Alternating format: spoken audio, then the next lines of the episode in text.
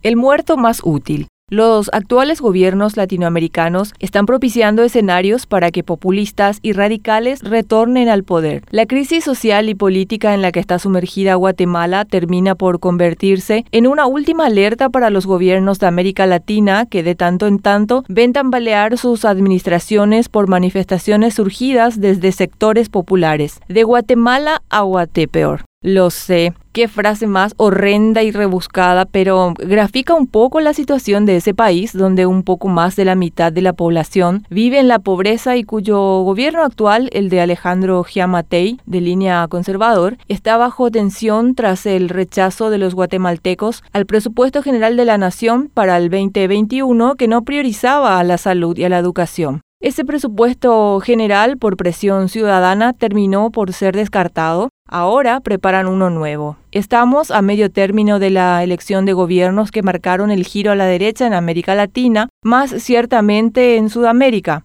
El cambio fuerte de signo se había dado por el hartazgo ciudadano en cada país por las mentiras y las falacias de las administraciones de tendencia socialista que intentaron con sus espejitos vender con su movimiento socialismo del siglo XXI la salvación a todos los males de Latinoamérica, bajo el liderazgo populista del fallecido expresidente venezolano Hugo Chávez y que terminó finalmente, salvo una excepción, con el despilfarro de las riquezas de los países. Y se esperaba que ese golpe de timón capitalice ese cansancio y se traduzca desde los gobiernos en mejor calidad de vida, progreso para las naciones. Pero nada de eso está ocurriendo. ¿Y saben por qué? Hay muchos por qué porque las excusas terminan finalmente en el relato de conspiraciones ideológicas, porque no terminan de matar al muerto, porque este al final le es más útil muerto que vivo, porque es más práctico culpar de sus malas decisiones a la izquierda, cuyo sistema político y económico fracasó, que por cierto no es cosa nueva. Ya en la década de 1990 comenzó el funeral de este modelo en Europa. La ola de protestas inició en 2019 con aparentes diferentes motivos, con Ecuador a la